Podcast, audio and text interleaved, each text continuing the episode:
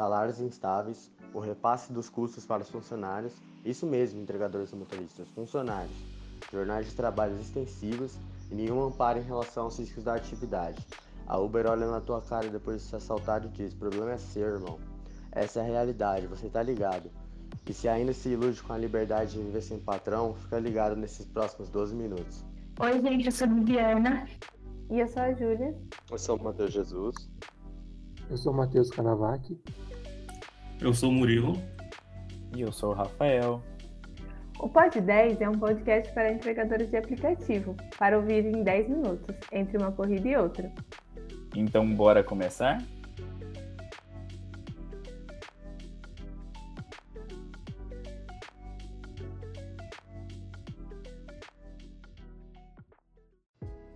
Uma situação que ficou marcada também, foi fazer uma entrega. Alguns prédios e condomínios é autorizado o motoboy entrar. A gente entra, sobe vai até a porta do apartamento. Alguns não, a gente espera na portaria. Aí teve um que eu cheguei, falei pro porteiro o número do apartamento e, e aí ele mandou subir. O cliente pediu para me subir, né? Aí eu subi, entreguei e desci. Fui no prédio do lado. Lá também podia subir. Porém o morador falou: "Não, pode deixar que eu vou descer". E aí eu fiquei ali esperando. E uma demora, uma demora, eu falei, caramba, que demora, viu? Era melhor ter subido, era mais rápido. Aí quando o elevador chegou, o elevador abriu, era um cadeirante, saiu um cadeirante, que era o apartamento que eu toquei, que ia receber a entrega. Aí eu falei, oi, tudo bom? Porque autorizou, eu subia sem problema nenhum. Aí ele falou: Não, eu faço questão de descer para não dar o trabalho para vocês. Aí eu parei e pensei: enquanto uns é, reclama quando a gente fala que não, não dá para subir ou que não pode. E aquele cadeirante fazia questão de descer.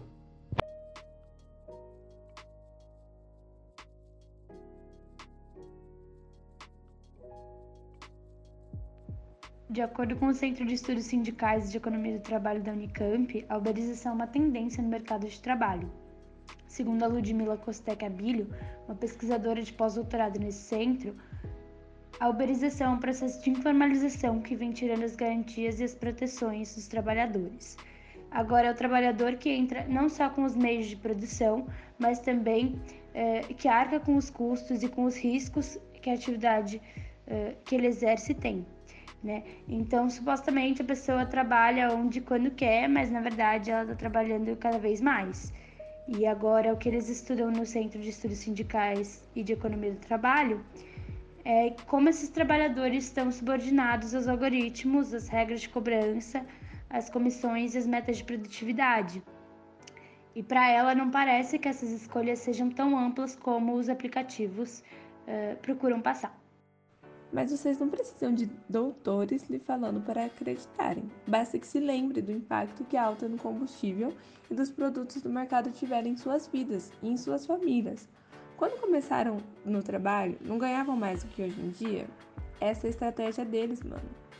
Dizem que você escolhe quando trabalha, mas se ficarem doentes, não trabalharem nos horários com bônus de pagamento, ou seja, quando eles querem, se curtirem o final de semana ou não, trabalharem mais que 10 horas por dia, até as migalhas que te dão não aparecem na conta.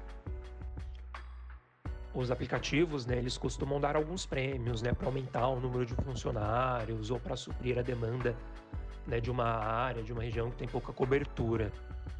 Né, depois, né, as bonificações, né, essas bonificações, elas vão diminuindo aos poucos, né, e podem até desaparecer, né? E depois, tipo, eles acabam ficando ganhando nada, digamos assim. Né? A gente também tem, por exemplo, algumas pesquisas e mídias que são financiadas pelos aplicativos, né, com esse lucro que eles obtêm né, do, do trabalho né, dessas pessoas. Né, e essas mídias, eles apresentam, é, digamos assim, esse acordo dos colaboradores com as prestadoras de serviço como se fosse o modelo ideal de um trabalho. Né, um modelo que, por exemplo, uh, garante a independência dos funcionários, que tem salários altos com poucas horas de trabalho, né? Mas a gente vê não é assim que funciona, né? né? Por exemplo, os coletivos de trabalhadores, né? Por exemplo, a mídia que é comprometida com esse jornalismo é, investigativo, esse jornalismo sério, né? Eles convergem nessa análise, né? Né? Para eles esse modelo ele atingiu um nível de, digamos assim, de exploração dos trabalhadores, né? Algo que nunca tinha acontecido antes. Para Guilherme Feliciano, especialista em direito do trabalho e autor do livro Infoproletários e a Uberização do Trabalho, é preciso garantir o mínimo de segurança e condições de trabalho para essa categoria de trabalhadores. Ele diz: A Constituição prevê que todo trabalhador tem direito à redução dos riscos inerentes ao trabalho. Esses entregadores que trabalham com jornais extenuantes não têm esse direito assegurado. Até os caminhoneiros fizeram greve para reivindicar uma tabela de frete mínimo. É preciso garantir um mínimo para a subsistência e que garanta o direito ao descanso. Se a pessoa se desconecta, ela não ganha. Então ele não se desconecta. Trabalha o máximo de horas que consegue todos os dias, sem direito a um mínimo de descanso, o que coloca em risco sua segurança.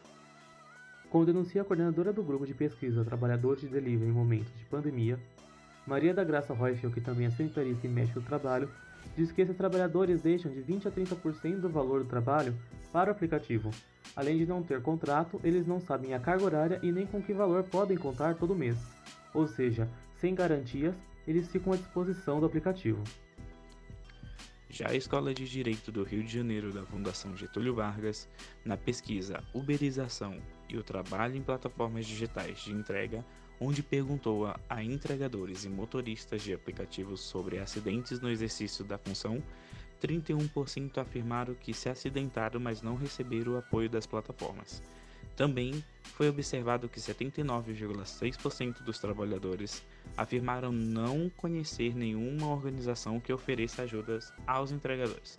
Inclusive, a pesquisa reconhece que a mobilização chamada Break dos Apps que conta com o apoio do Sindicato dos Mensageiros, Motociclistas, Ciclistas e Mototaxistas do Estado de São Paulo, o Sindimoto SP, e da União dos, dos Trabalhadores, garantiu maior visibilidade aos entregadores por aplicativo.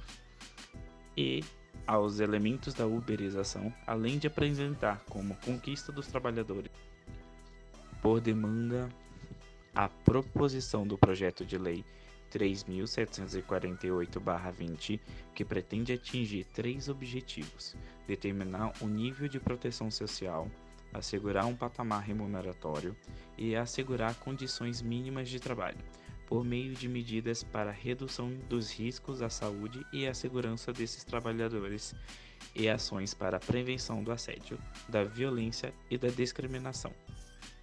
Além disso, a FGV também desenvolveu duas cartilhas gratuitas que podem ser baixadas pela internet, para que esses profissionais conheçam seus direitos e saibam onde poder buscar ajuda. Deixaremos o link para estas cartilhas na descrição. E diferente da Uber, plataforma de transporte de passageiros e pacotes, na iFood os motoboys recebem, desde o fim de 2019, o seguro de acidente pessoal, que cobre despesas médicas e odontológicas bem como indenização em caso de invalidez temporária ou permanente ou óbito decorrente do acidente. Após reivindicações do mês de outubro, o iFood cedeu aos pedidos e publicou em seu site que haverá a partir de novembro um reajuste das taxas de entrega e será colocado em prática o projeto Fundo Combustível, que promete uma ajuda de custo para amenizar as altas nos valores. Viu? 10 minutos passaram rápido. Obrigado por quem ouviu até aqui. Pelo menos esses 10 minutos eram de conteúdo. Segue o Pod 10 no Spotify para ouvir muito mais.